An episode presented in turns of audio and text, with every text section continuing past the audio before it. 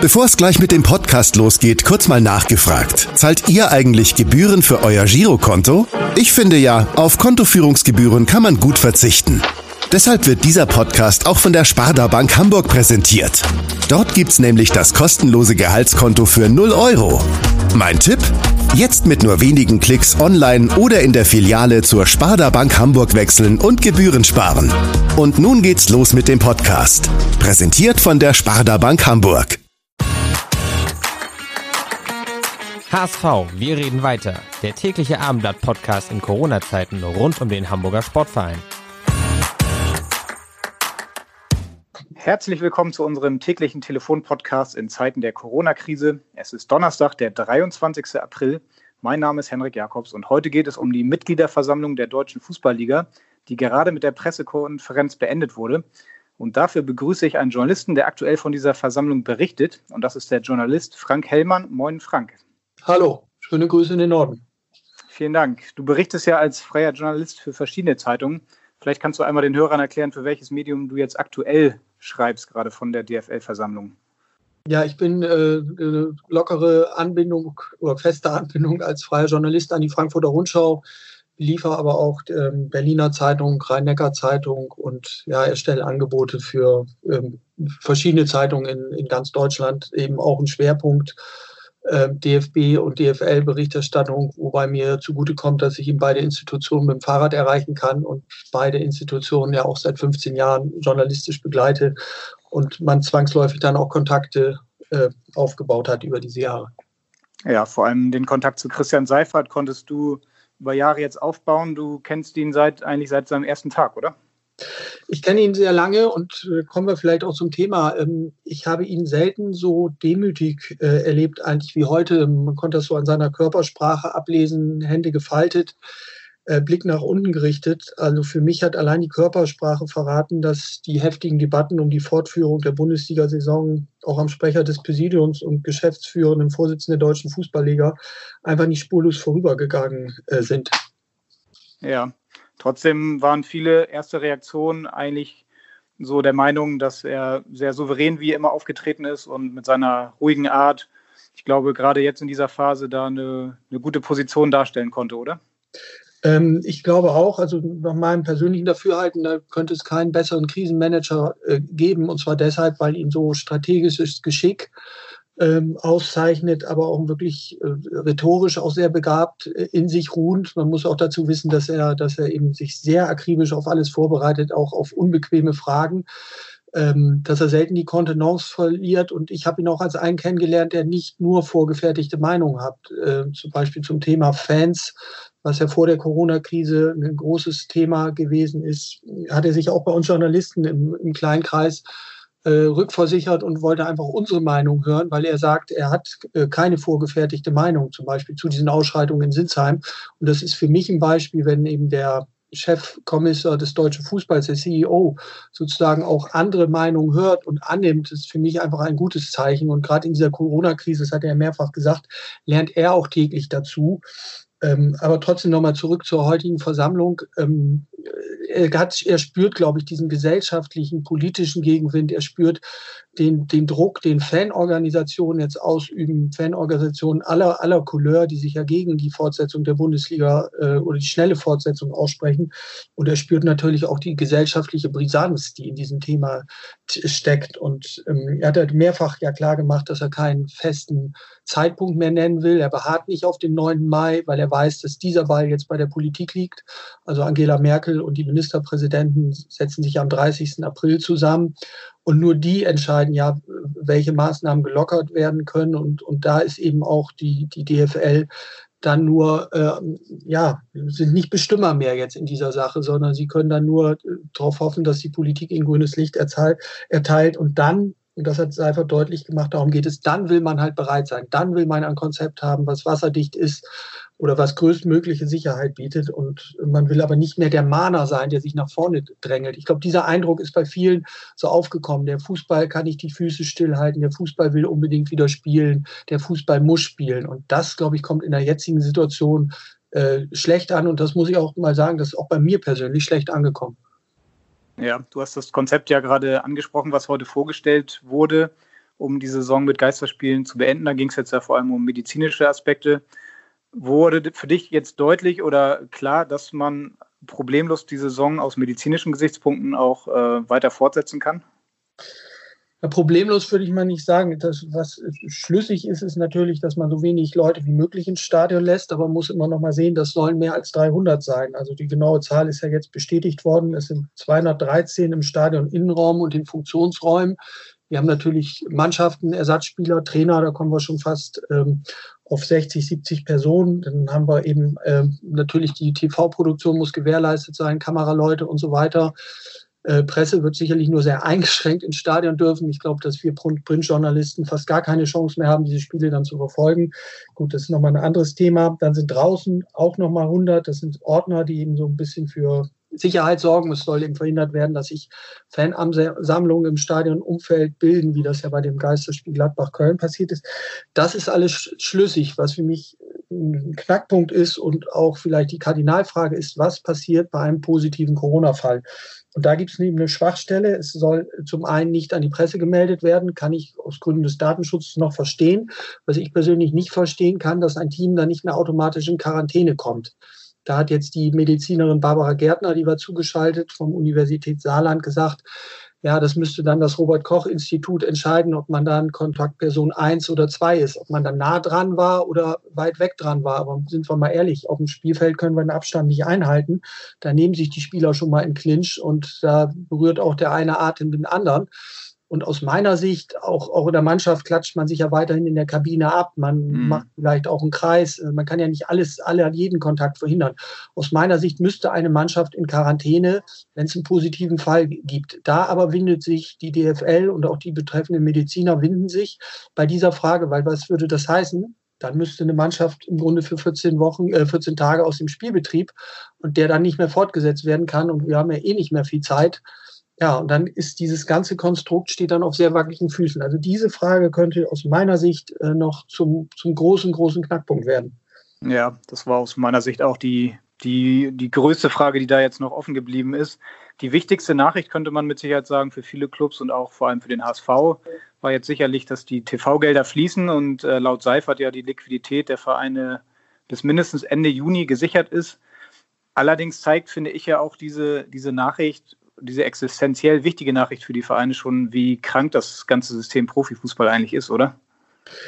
Das ist zum einen richtig, aber wir müssen ja auch sagen, das müssen, glaube ich, alle sich hinterfragen. Also alle, die um den Fußball herumgeschwört haben. Das sind ja die Fans, das sind auch wir Medien, das sind auch äh, andere Institutionen, die äh, von Politikern bis zu VIP-Gästen. Wir haben das doch eigentlich alle gewusst. Also dass, dass dieser ganze Betrieb so circa 5 Milliarden Umsatz generiert, wovon eben eine Milliarde allein, das kann man ja nachlesen im Wirtschaftsreport, in die Gehälter fließen, dass Robert Lewandowski 20 Millionen verdient, dass jeder Bundesligaspieler im Schnitt 2 Millionen Euro mittlerweile verdient. Die Spieler jetzt beim HSV sicherlich in der zweiten Liga ein bisschen weniger. Aber diese Summen waren ja eigentlich alle bekannt. Und es war auch bekannt, dass äh, die Vereine von der Hand in den Mund leben, dass die Gewinne, wenn überhaupt, sehr schmal sind, dass die, das Eigenkapital eigentlich nicht ausreicht äh, und dass eben das Geld doch immer nur, das immer mehr geworden ist, in weiten Teilen wieder an die Spieler und Berater fließt. Das war eigentlich alles bekannt. Aber natürlich, jetzt nehmen wir uns alle zurück. Vielleicht schauen alle jetzt von draußen mehr drauf. Alle, ich nehme auch uns Medien damit mit, äh, nehme ich damit mit ins Boot. Und jetzt merken wir, das System ist doch eigentlich nicht gesund. Und das merken ja viele Fanorganisationen. Ich muss sagen, die Stellungnahmen die unsere Kurve abgegeben hat, ähm, Pro-Fans abgegeben hat. Da habe ich auch ein Interview geführt mit dem Sprecher Sigzelt. Die äh, sind sehr, sehr dezidiert. Ich kann das jedem nur empfehlen, sich diese Stellungnahmen mal durchzulesen. Die sind ja öffentlich einsehbar über mehrere Seiten. Da haben sich sehr, sehr lange dran gearbeitet. Und da werden eigentlich die Missstände im deutschen Fußballprofi von den Fanorganisationen so deutlich wie nie benannt. Und mir hat ein Sprecher eben auch gesagt, äh, sie merken jetzt erst, dass ihr Lebensinhalt wegbricht und sie merken, dass ein Leben ohne Fußball geht.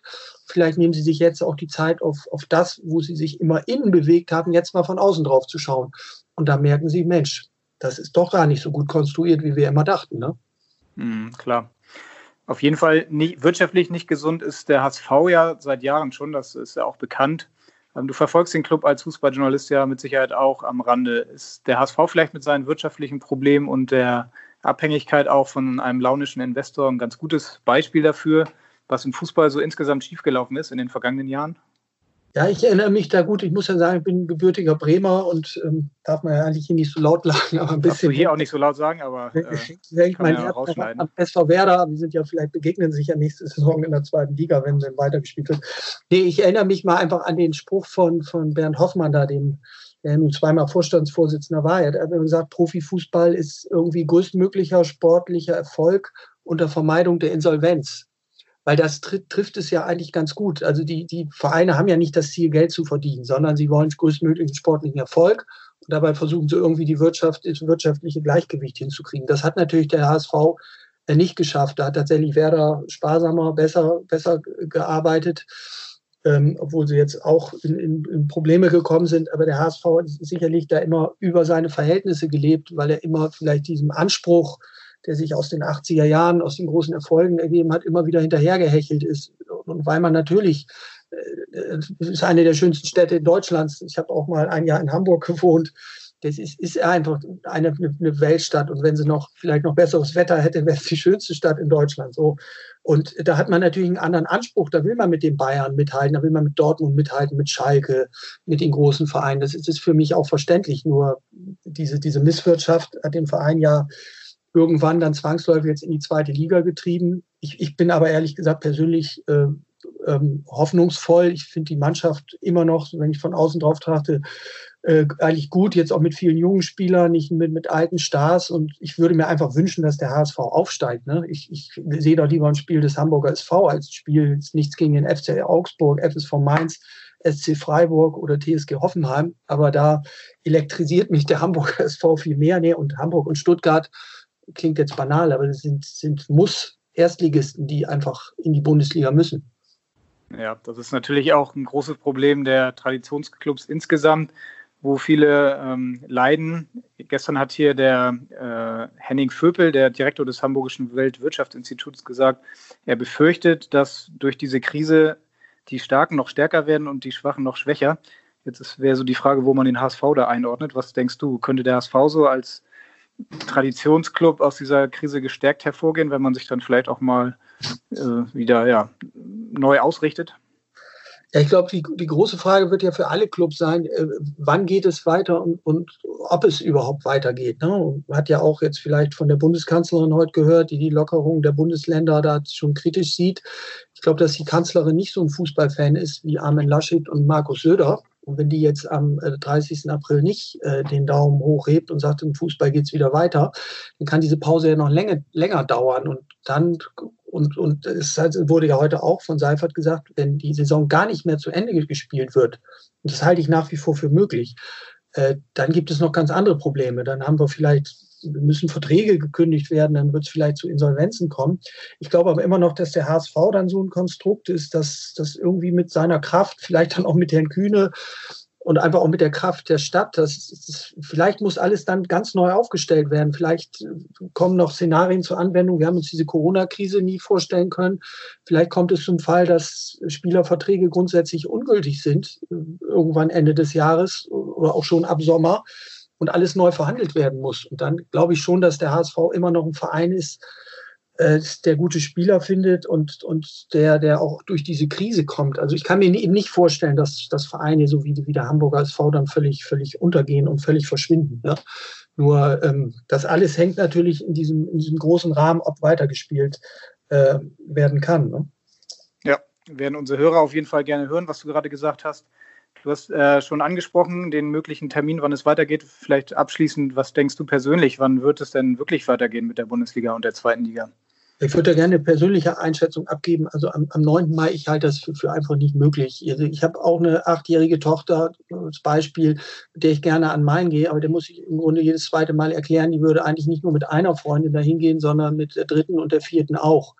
Äh, und ich sehe äh, kleine Jungs äh, mit dem Fußball unter den Arm, die alle auf den Bolzplatz wollen, im Ostpark oder am, Mainufer.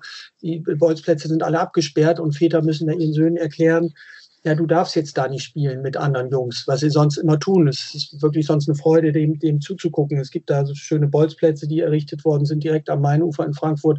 Und ich finde, solange so etwas nicht aufhat, können wir nicht Bilder im Fernsehen produzieren, wo wieder der Ball rollt, wo Spieler sich umarmen, in der Freistoßmauer anfassen, beim Torjubel abklatschen. Wie, wie sollen wir das kleinen Jungs oder Jugendlichen erklären? Das eine geht, das andere geht nicht. Also meine persönliche Meinung ist es aber nur, da noch auf absehbare Zeit die Füße stillhalten. Und wenn es gar nicht anders geht, muss die Saison abgebrochen werden. Aber das ist jetzt wirklich meine persönliche Meinung, die, mhm. die ich aber hier mal gerne zum Ausdruck bringen ja. würde. Ich mache mir auch täglich darüber Gedanken und natürlich hängen auch wie Journalisten am Fußball, aber ich glaube, es gibt jetzt derzeit andere, andere Prioritäten. Und erste Priorität, und das hat, glaube ich, auch Christian Seifert heute ähm, zu erkennen gegeben, erste Priorität hat in diesem Land nicht mehr der Profifußball.